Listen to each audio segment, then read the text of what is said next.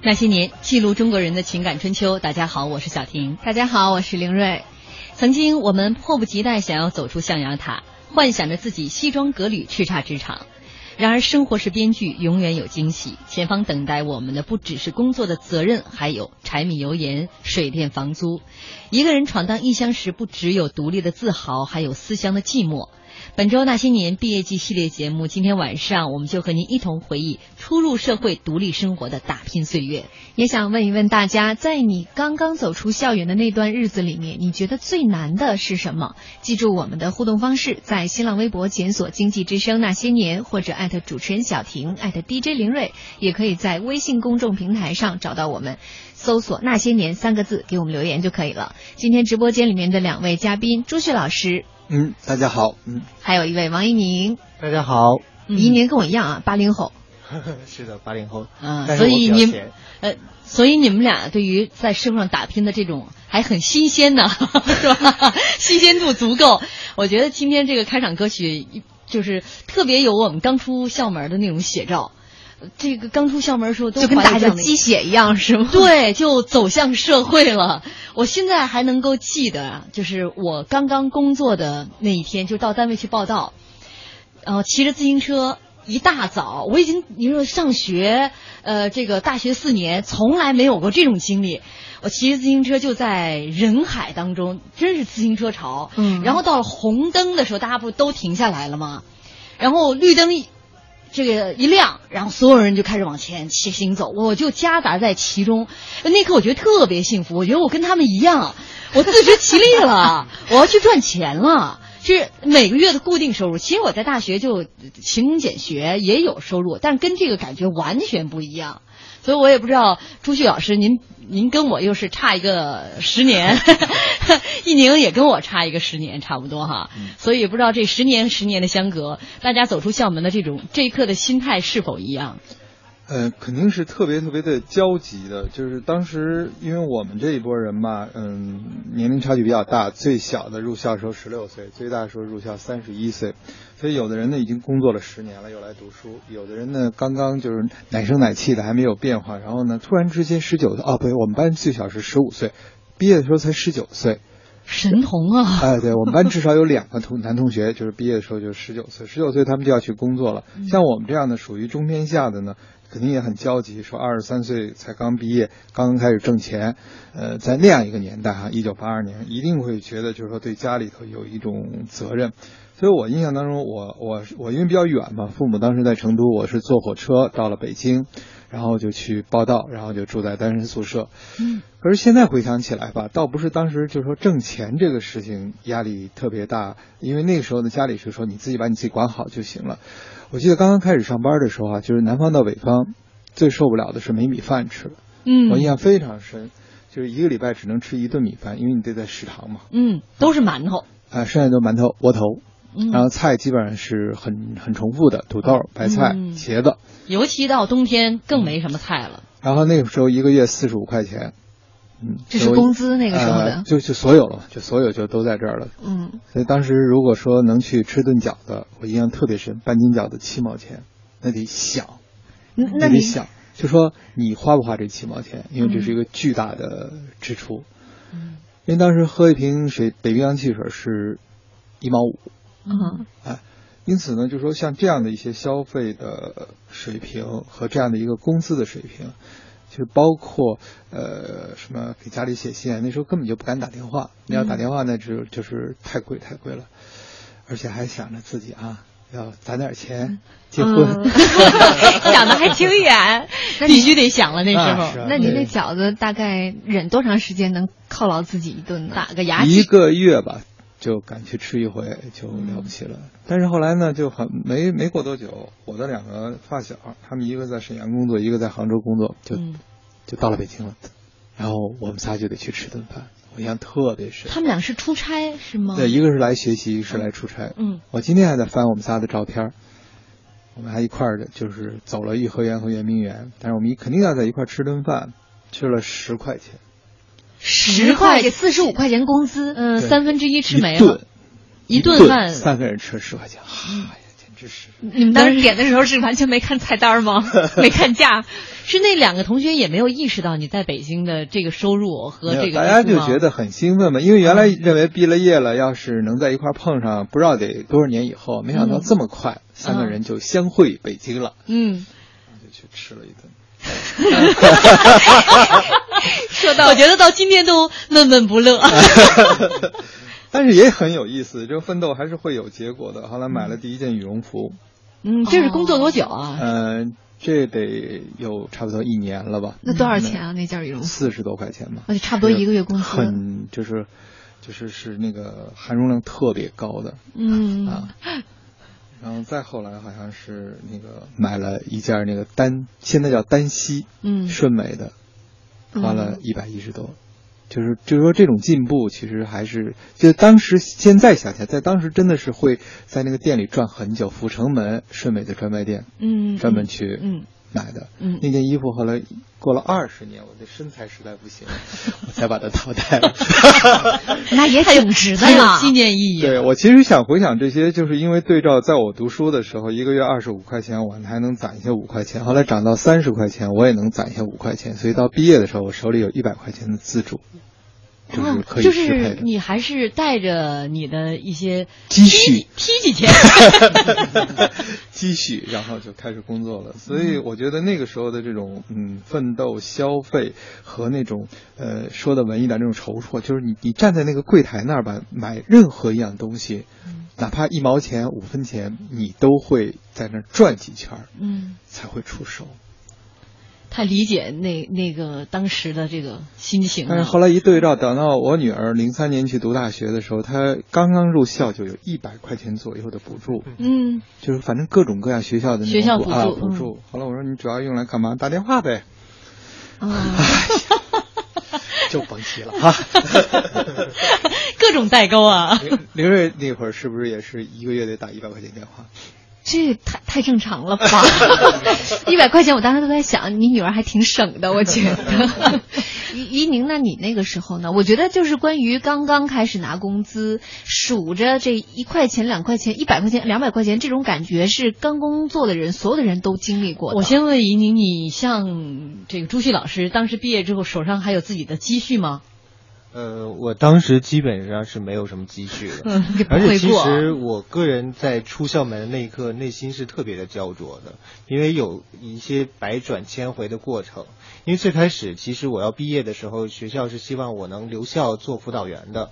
那个时候，可能很多人觉得这是一个挺好的工作。哪年啊？那是呃，零五年。零五年，那会儿还有留辅导员，对对，有的有的有的。现在后悔了吧？呃，没有没有，我特别想留下来当辅导员，都不要我。那个时候就觉得，可能说你当的在北京，在一所大学当辅导员，你又有北京户口，然后又有这个教师的身份被尊敬，然后可能也有。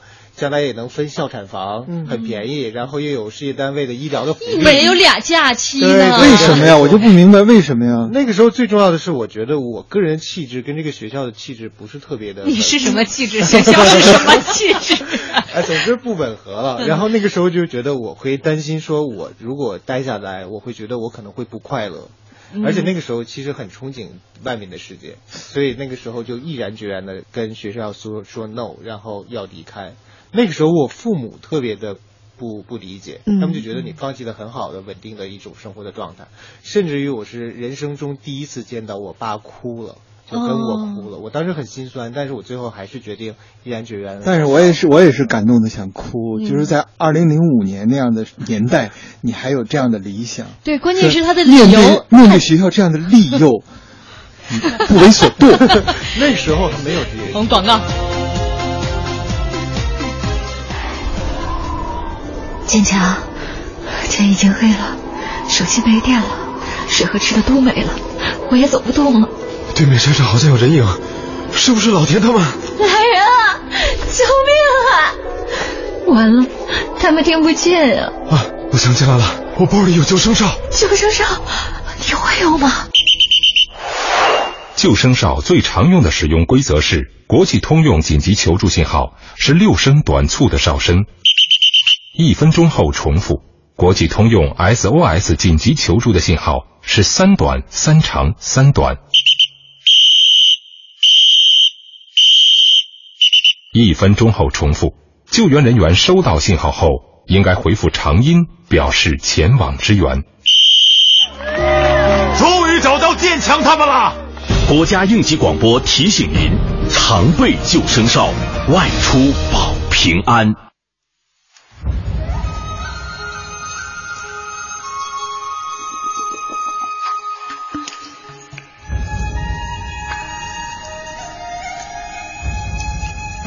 听你我成长，中央人民广播电台经济之声。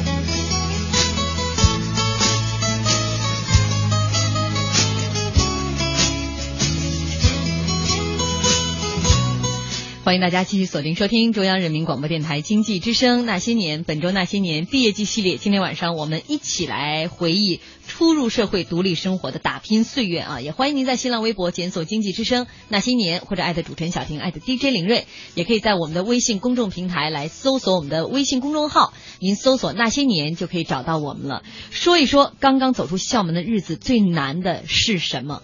微博上有朋友说，本来挺心酸的预告。怎么让你们做成幸福访谈了？真的，这个只不过是多少年之后啊，嗯、是非成败转头空，一切往回看的时候，其实很多事情就被我们演绎成了幸福的感觉。呃，当时像怡宁那么纠结，我们在直播间里边都聊得这么欢快。刚才在广告间隙还问了一下怡宁是哪个学校的。呃，伊宁说出这个大学之后呢，我突然觉得确实他的气质是和这个校 很不相符的。但是我觉得他的那个老师留，就是学校留给他的那个职务，嗯，是跟他的气质很相符的。很像个辅导员啊。他很像个辅导员，那确实不像搞体育的。但是我很佩服伊宁一点，他没有为了户口苟且。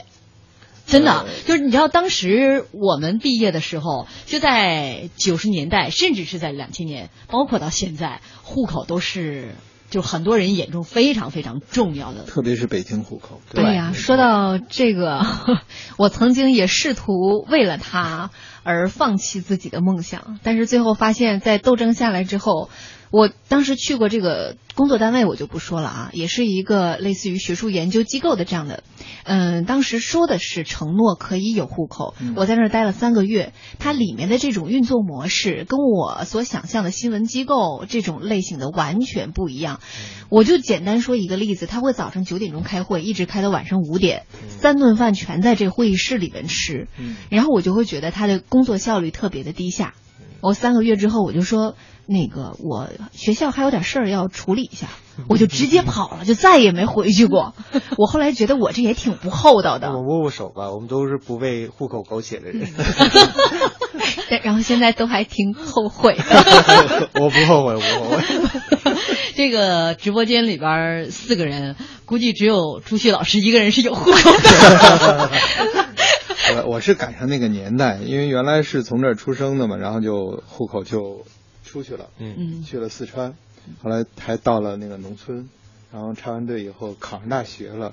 我记得第一件事，拿完通知书，先从家里头把那一朵大红花指着摘下来，嗯，因为当时我下乡的时候发了一朵那纸的大红花，我就把它挂在家里头。我说我什么时候户口回来了，我就把它摘下来。嗯，结果那天拿完通知书的第一件事就把这花给摘下来，然后就拉了一车玉米到县里了，换成我的粮食关系。好有画面感。哎、然后呢，还去了那个就是呃有关部门吧，盖上章，然后把这些所有盖了章的证明带着揣着到学校报道。嗯、从此我又从那个。呃，吃那个就是分粮食变成了吃商品粮，可以领粮票了。嗯，然后再后来大学毕业的时候，就有从成都的户口变成了北京的集体户口。嗯嗯，这样的一个过程，就是也只有那个年代的 才才会有这样的经历，甚至很多朋友都不太明白这个粮食关系啊。对，很复杂，粮食关系、团组织关系、什么户籍关系，这都是要去换的，非常有意思。因为我们当时是分完红了，嗯，所以你必须从生产队的保管室里头把粮食领出来，嗯，再交到粮库，粮库给你盖上章，然后你到县粮食局。再给你盖上章，嗯，意思就是说分给你粮食就等于分给你的粮票，嗯，你必须退出来，嗯，然后你这样才能去领接下来的粮票。哦、就是可见当时这个粮食有多重要，粮食关系有多重要。嗯、呃，朱旭老师是从成都到了北京，成都相对北京来说物价水平还是低一些，所以您在大学里边二十五块钱、三十五块钱，对，还能节约到毕业的时候有一百块钱的盈余。对，但是到北京的时候相相应就捉襟见肘了，尽管收入高了十块钱。你那会儿肯定也是特别省吧，各种算。呃，对，肯定是特别省，而且就我就说又说这个吃米饭的事儿。后来因为呢，我父亲原来在这边工作过嘛，就有很多的老同事、老朋友。我真的是在有一段时间恨不得换着家儿的就上人家吃米饭，吃败家饭，就下了班儿就啪跑到人家坐会儿，吃完米饭然后呢聊天。太不容易了，这个现在叫刷脸。哎，那你那会儿自己不开火吗？单身宿舍只能吃食堂。您是一个人一个宿舍还是这种？我跟一个老师傅，我们俩住一个屋。嗯啊，然后我们有几个新分来的大学生，经常会凑在一块儿，呃，那个就是下了班就聊会儿天啊，嗯、或者什么的。我记得那会儿就是说，就是买一份茄子，四两烙饼，嗯，然后我们就聊天，聊天的时候就把烙饼就塞嘴里吃吃吃，最后那个茄子一点都不动，就算吃过了。但是如果不买这个茄子，就觉得今晚没菜。嗯，就就那么过来，就按说我插过队，吃东西应该还算不太挑，嗯，但是实在是对北方就是就不太适应，嗯嗯，所以那个日子，然后加上呢那个那会儿的大山子，就如、嗯、如今的七九八，多、嗯、多繁华的地方，我我我们那个工作就在那个院里头，可是当年是非常的荒凉的地方，对，就是很就是叫北京近郊。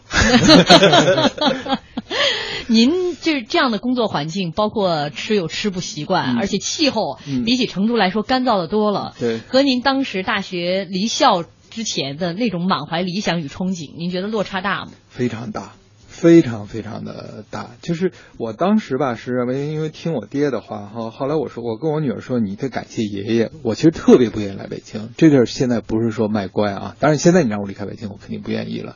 因为那会儿觉得成都都特别习惯了，然后朋友啊等等都在那边。嗯。但是后来我父亲说了一句话，他说：“你去吧，他说你不能光为你自己，你应该为你的后代考虑。”嗯。然后我听我爹的话，我爹就没哭，然后我就来了。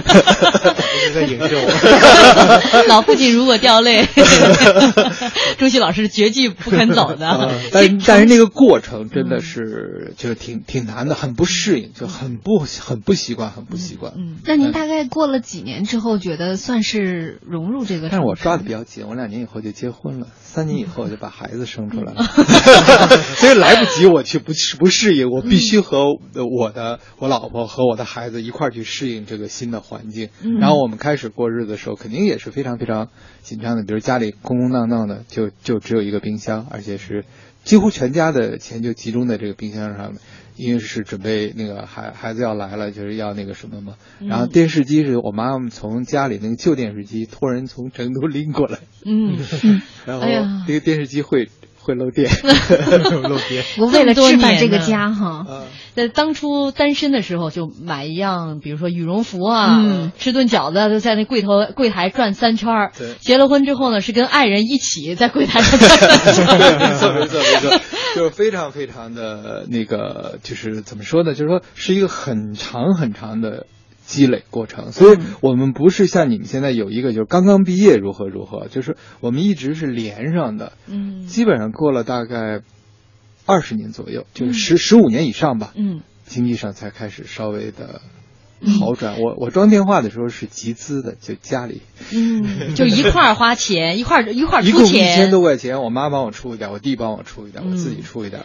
我觉得朱雀老师肯定是有他那个年代的烙印在，所以就生活上是需要一点一点去改善的。但是其实听完之后，我觉得我跟怡宁不知道，我觉得包括小婷姐可能都比较羡慕朱旭老师的，就是你们那个时候是有单身宿舍啊，对。对，所以在这个问题上不用太操心。对，你们就直接租房，对我租房对我们来讲是一个特别大的一个经济压力。对对，嗯。但是就像这个朱旭老师啊，您那个时候是大家普遍都这样。哎，对对对对，是吧？呃，没有没得好比，没没什么可比的。而且另外呢，大家也心无旁骛的，就这个一条道，让我的生活更好，没关系，让我们的生活更好一些，就是目标很明确。这么多年，选择也很少，你不用愁。大家都会在一个方向上去努力。对。但是现在呢，像怡宁、像林睿他们毕业的时候，我觉得诱惑也多了，对，周围的选择也多了，然后压力。我们说的都好优秀哟，有那么多选择，其实不是的，压力被选择，不是就是差和更差吗？开个玩笑。但是就是我是觉得压力还是都是一样的，嗯，就是只不过年代不一样，可能压力的形式和内容不同，本质还是一样啊，本质是一样的。对对。呃，怡宁，你觉得离开校园你最难的是什么？呃，其实我觉得最重要对我来说是两个选择，一个选择就是你究竟要走一条稳定的路，还是重新出发的路。因为顺着刚才那个故事，我后来那个决定不留校之后，我就想去媒体工作。然后其实我第一份实习的那个工作是在北京电视台做科教记者。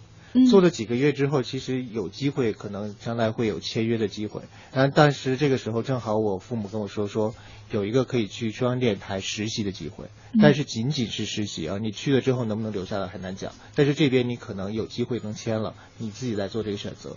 我当时觉得，即便这样，我还要去试一试去到中央电台，因为那是可能我小时候很崇尚的一个媒体的机构，所以我就毅然决然的就离开了。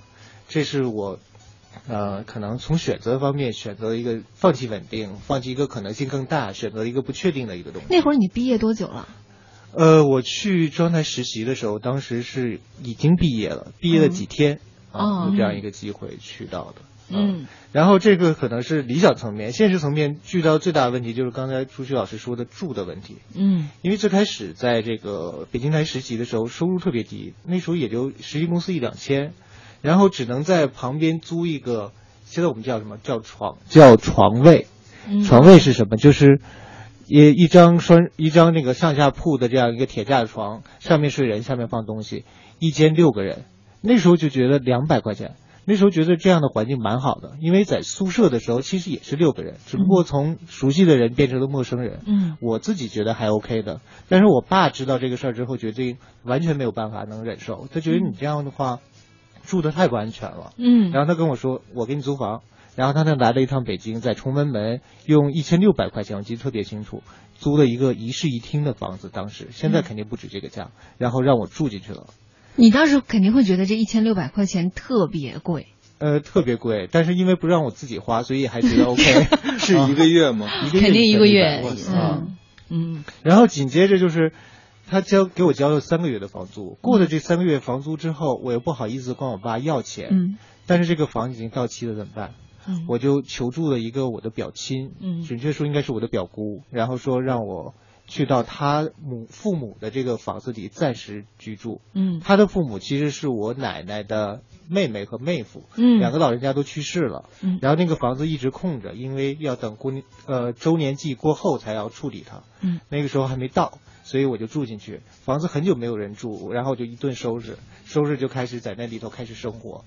每天其实印象最深刻的就是我每次看电视的时候，电视上面挂着两个老人家的遗像，然后那个时候就觉得好像这个电影里的这种情节，嗯，会觉得特别不适应，嗯。呃，然后你会觉得委屈吗？没有觉得委屈，那时候觉得那个房子很好了，比我之前住过的两个房子都要好，嗯，我还有什么可委屈的？完全不需要，而且不用交钱是吧？对对对。唯一的缺点就是可能你需要适应这个移项的过程，嗯，然后这个房子又住了几个月之后，然后这个周年季到了，嗯，这个我这几个表亲打算把这个房子处理掉，就是卖掉，嗯，我又没有地儿住了，那这时候怎么办呢？我听到的一个可能会决定我现在人生的消息哈，就是我的一个大学同学，当时在北京的通州，花了大概不到四十万的全款买了一套房子，大概平均单价是四千块钱，然后如果说你不是全款的话，交百分之二十只需要八万块钱。加上各种税费，仅需要十万块钱。然后那个时候我就在想，是不是我也可以用这种方式买一个房子，结束我这种居无定所的生活？然后我就跟我父母商量了一下，父母说行吧，然后就让我来看房。于是你有了人生的第一套房吗？对对对，于是有第一套房。哇塞，你太有先见之明，太有远见了。我们接下来先进入广告。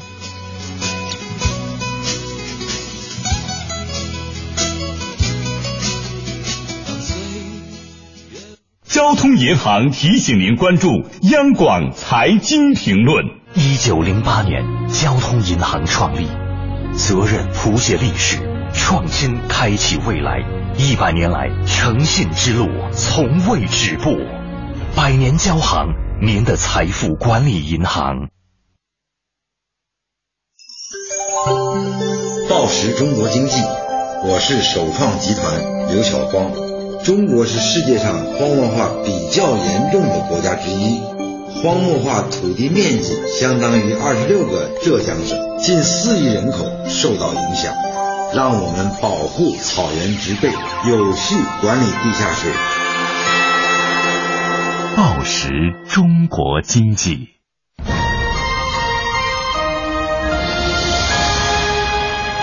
经济之声。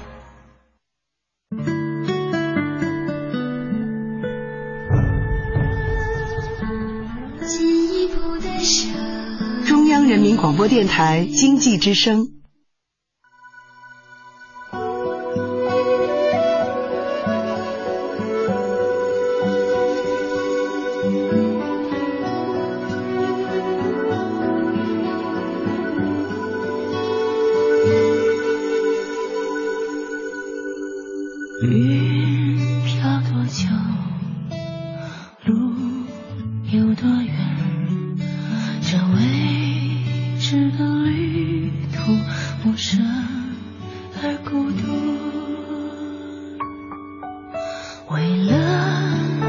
寻找生命中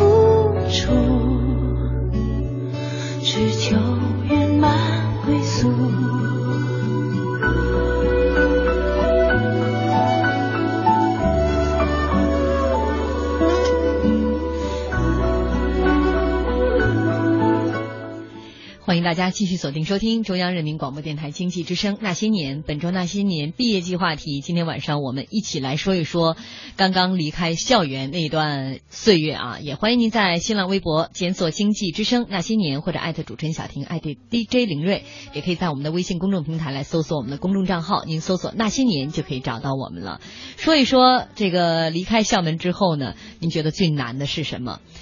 呃，石有强他说，今年大学刚毕业，放弃了梦想，为了所谓的房子，来到了一家国企，心里很不是滋味儿，想辞职却又没走，很矛盾呢。嗯，还有秀丽，她说毕业两年，马上就搬第五次家了，真正体会到生活的现实。上学的时候的想法可能会有些天真，不过呢，我一直在摆好心态，不要悲观，日子总会越来越好的。他说到搬了五次家，我就觉得哎呀，特别触动我的这根心弦。我再搬就是第六次了，这这在北京的东南西北基本上我都住过。像伊宁，你看你也会觉得住房这一块对于北漂来讲是。呃，至少在最开始的时候是挺让我们头疼的一个问题。对对。我第一个住的房子，零八年一千七百块钱，所以这么比的话，你那时候零五年一千六很贵的豪宅。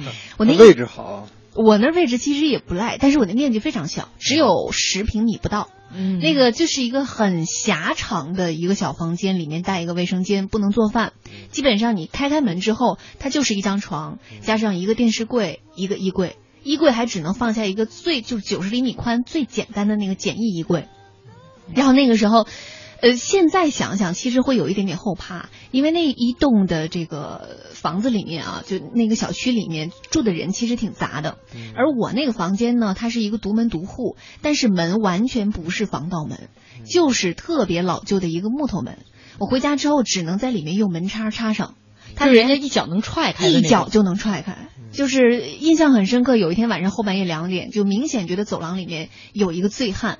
他可能就是在跟人吵架呀什么的，其实那个时候很害怕的，就是觉得这个当时觉得这门太不安全了，这个我觉得印象是很深刻的。到后来其实住的几个地方也都不敢太住特别好的。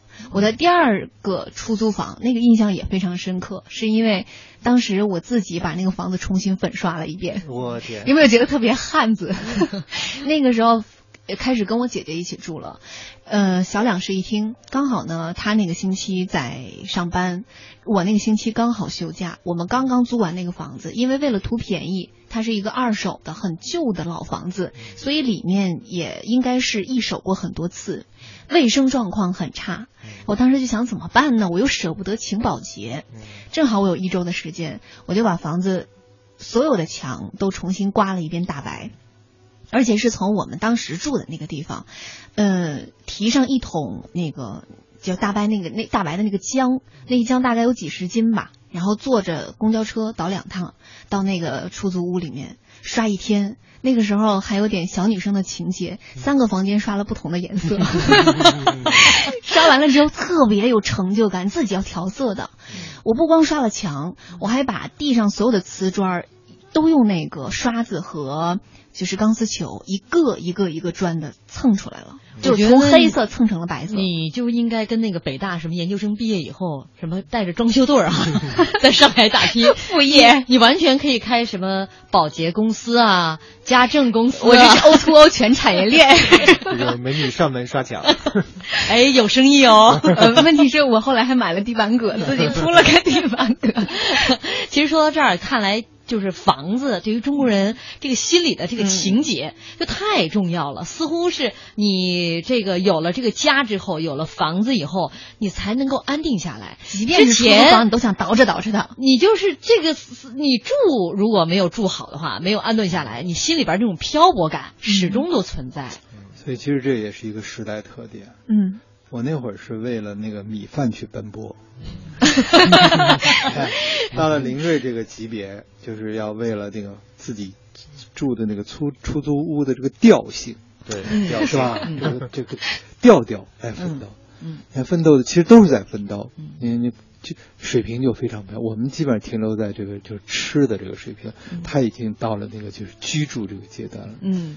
我想下一就零零后，如果再毕业就遇到同样的问题，可能他就是要去选一个怎么样的二手车呀？好，我觉得在北京这样的城市，可能房子继续会延续着 成为他们的主题。哎，刚才一宁其实呃广告之前没说完哈，呃，这个有了这样的念头，父母跟你一块儿吧下手啊。真正艰辛的过程其实是在后面，就是我后来父母说同意啊，然后我爸说那你管我妈要钱吧。啊，管管我妈要钱，然后我当时就问我妈要，我妈当时把那笔就是十万块钱嘛做了一个投资，她跟我说这样，你先去交那个首付款，这个钱回头这个到到账之后我再给你，嗯，然后我就去交了首付款，结果交完首付款之后迟迟几个月，我妈一直没有把这个钱给我，我就去问我妈，嗯，我妈跟我说说这个钱投资失败了，没有了。就等于说，那现在什么情况？我说，那你还能拿出另外的十万块钱吗？我妈说不能了，因为当时确实我们家的条件也一般，怎么办？我首付款已经交了，一当时是一万多块钱，我觉得我也挺心疼的，然后我也不太好意思管我爸要，我就想要不我借吧，然后我能借的对象是谁呢？就是我所有的同学，但是我所有同学其实当时毕业也就不到一年的时间，也都没什么积蓄。然后我的借法就是能借五百就借五百，能借一千就借一千，能借两千借两千。我最多的一个朋友，他因为是个算是富二代吧，借了我两万块钱。我当时跟他说：“你能借我一万块钱吗？”他说：“一万块钱够不够？我借你两万。”特别义气的解决我当时大概四分之一的这个借款的这个数额，就这样我大概最后借到了将近七万块钱，嗯但是还是离那个十万块钱有点差距。然后我就给我爸打电话，我说爸，那边这个我爸这钱拿不出来了，怎么办？我爸当时也有点懵，他也一下子拿不出这个钱。然后我跟他说，但是我借到了七万，你能再借我两万吗？嗯然后我爸说行，没问题，我明天打给你。然后我就是用借到的钱把这个房子给首付给买下来了，嗯，就这样一个过程。你想过怎么还吗？对呀、当时，当时我我当时没有想过那么多，因为你不能够把那个钱损失掉。因为他的那个一万多是定金，对对对是吧？相当于退不回来的退不回来了。啊还了多久呢？后来还了正经几年吧，啊，那你这同学真好。对，而且我觉得这个过程其实是一个友情的大考验。很多人可能最初你觉得他跟你关系很好，但是他当时并不愿意借给你。也有很多人其实后面因为还钱的原因也成产生过一些问题，但是绝大多数朋友最后能理解你其实是不容易的。嗯嗯，包括后来有很多矛盾的朋友都化解了，包括那个两万的朋友，我后来。那因为他们两万实在是太多，我那时候赚钱一个月才赚三四千，而且我要将近两千去还月供，我自己只剩下大概不到两千的生活费，还要去还钱，很难还，很快还到他那两万。我就跟他说，我说我能不能分期还给你？然后他当时很生气，他说你当我这是银行吗？嗯然后，但是我确实很委屈，我确实也没有办法，我跟我只好跟他说，我一定会还给你，你相信我。然后后来就这样，五千、五千、五千、五千，这样大概隔了几年时间还到他。等我后来还清之后，我们再见的时候，跟他讲清楚这件事的时候，他表示特别理解，他也知道我当时不容易。现在我们还都是很好的朋友。嗯，呃，借此也要感谢这位朋友。嗯，为了表示咱俩关系好，下次我借你四万。但你其实你一个月三四千块钱对的工资不算高，你要还嗯两千多，你自己再剩两千多，你那会儿肯定是也相对比较拮据吧？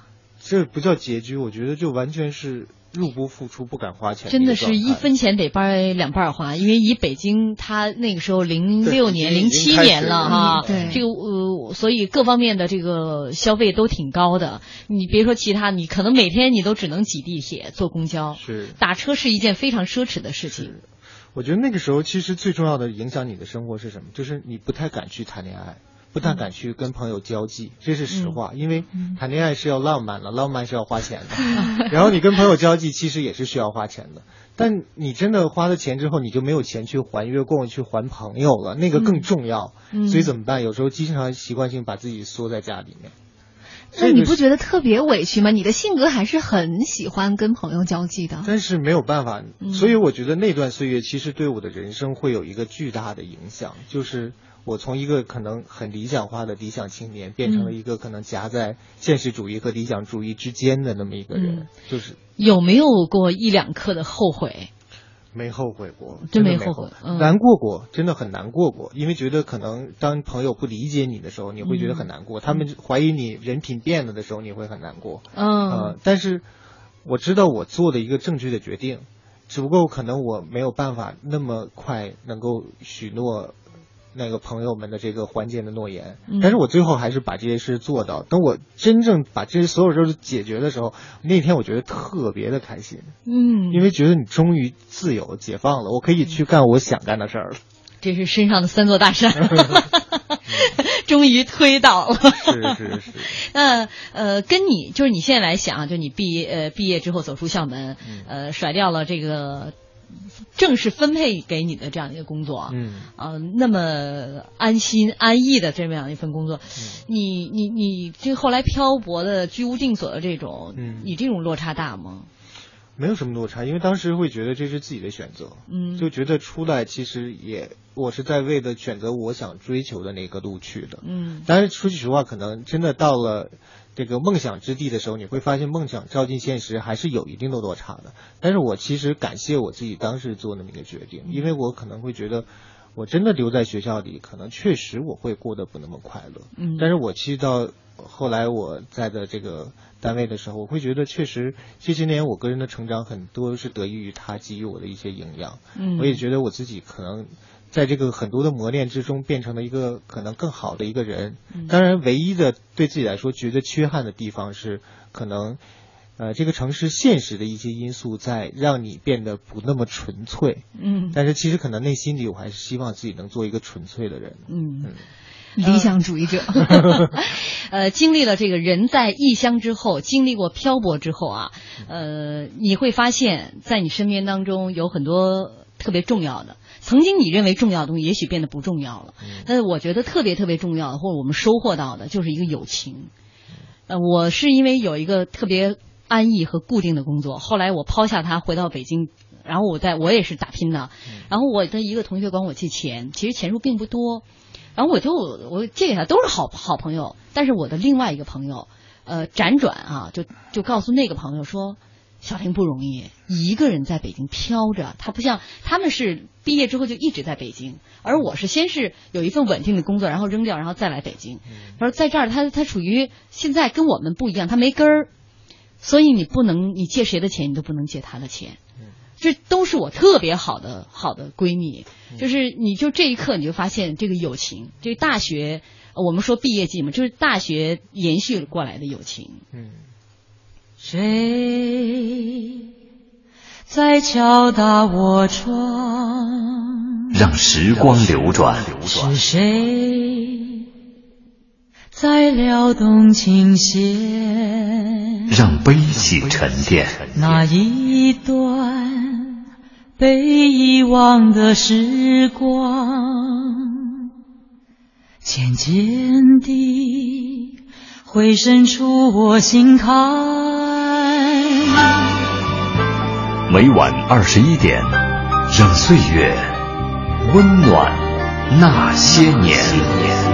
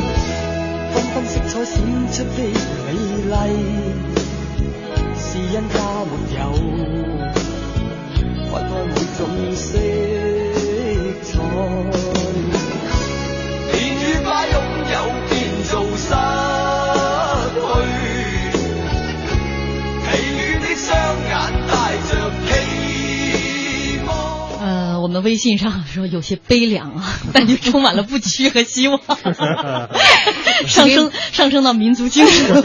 乞力马扎罗他说，当年最难的是吃饭问题，我自己不会做，外面的饭又吃腻了，感觉那会儿方便面比所有的饭都好吃。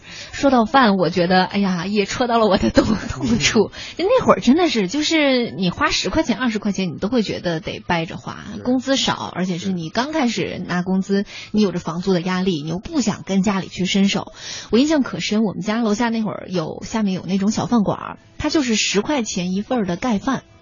呃，当然我那会儿饭量也小啊，就是买一份盖饭，中午吃一半，晚上吃一半儿。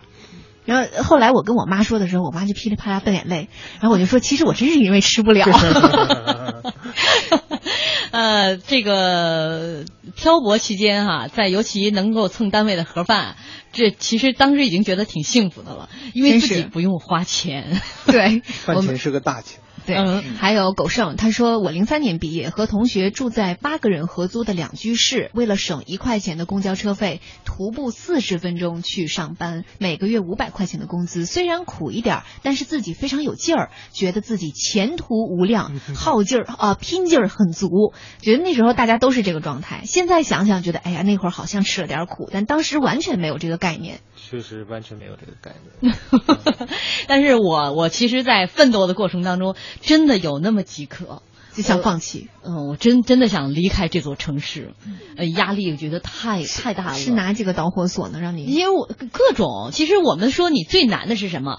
你到一个城市没有不难的，因为你没有根基，你在这里面没有没有，就你我们所说的根基是你的家庭在这儿，你父母比如说父母的一些关系啊，各各种盘根错节的关系，你没有一点儿都没有，你有的只是你大学的一些同学在这儿，然后呢，你比如说衣食住行全部要靠你自己来。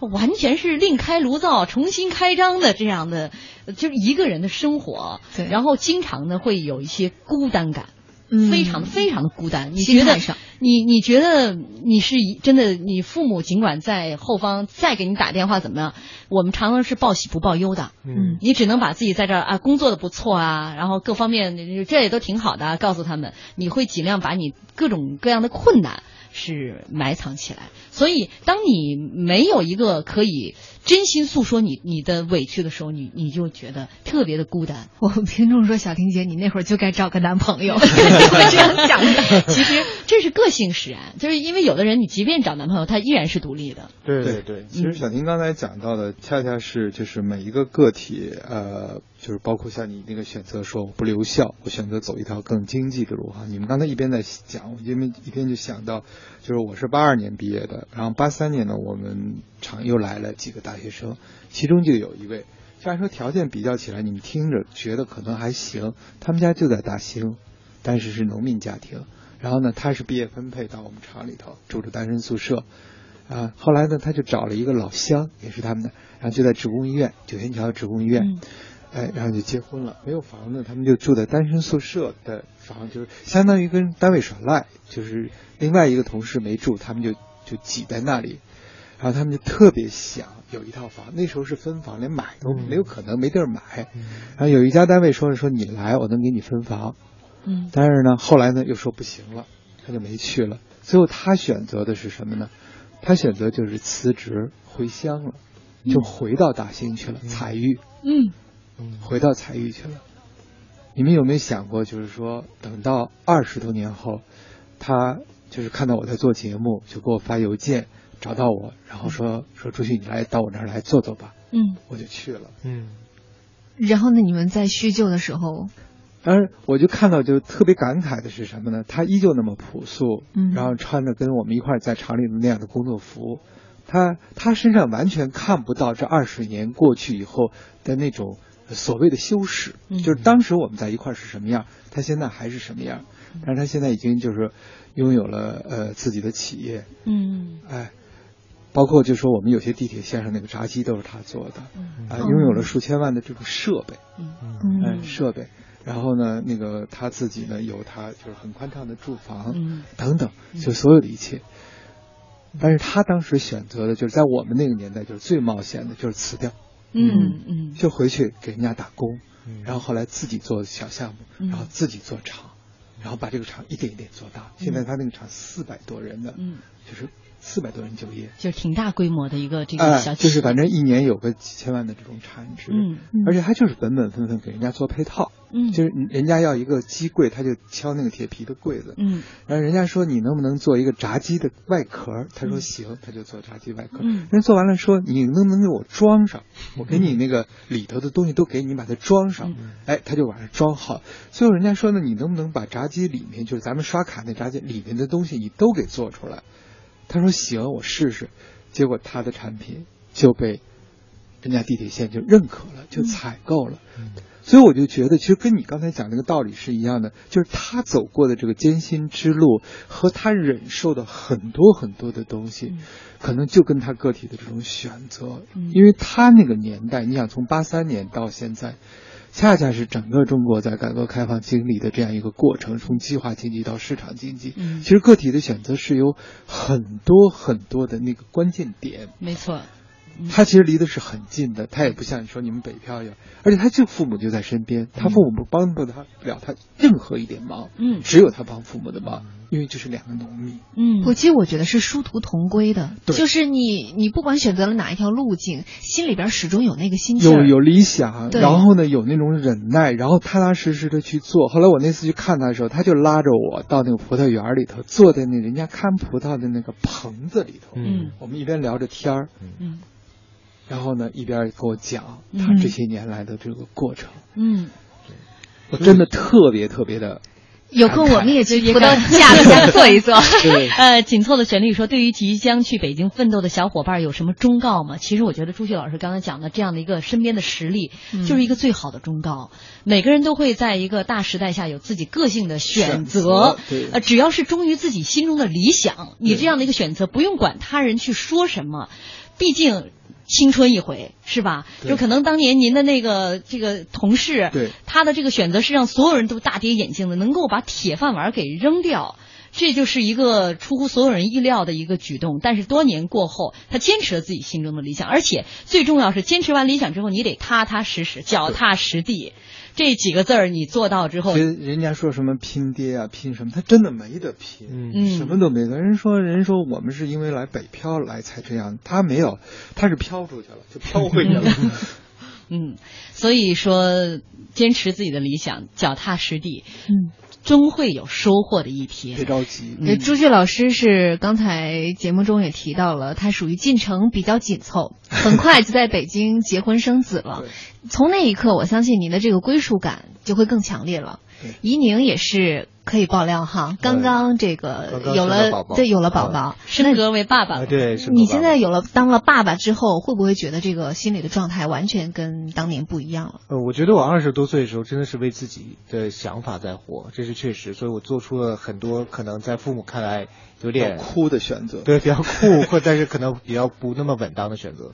但是我觉得可能到了三十岁，到了我现在这个阶段，我要上有老下有小的时候，我知道可能我需要有一点转变，就是我要从为自己活着变为为身边的这几个人活着，而且我活得好不好，跟他们能不能活得很好有着直接的关系。所以我现在觉得，在这个阶段，我选择我愿意奉献，就是我可以放弃一点点我想做的事情，去做那些我应该做的事情，让他们活得更好。而且你儿子长大了，如果也做出跟你一样的选择，你肯定不哭。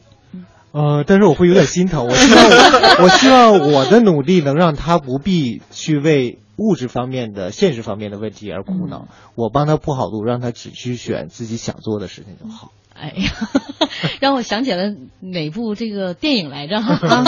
说他的这个女儿，这个什么，呃，他长大就是什么活，呃，生活就是为了什么贪图享乐之类的。有一点就是他完全是出于一个父亲对于女儿的爱啊。从这个角度来说，其实我是觉得只要跟孩子陪着他一起成长就好了啊。呃，微信呃微博上浩浩乎平沙无垠说漂泊在异乡孤。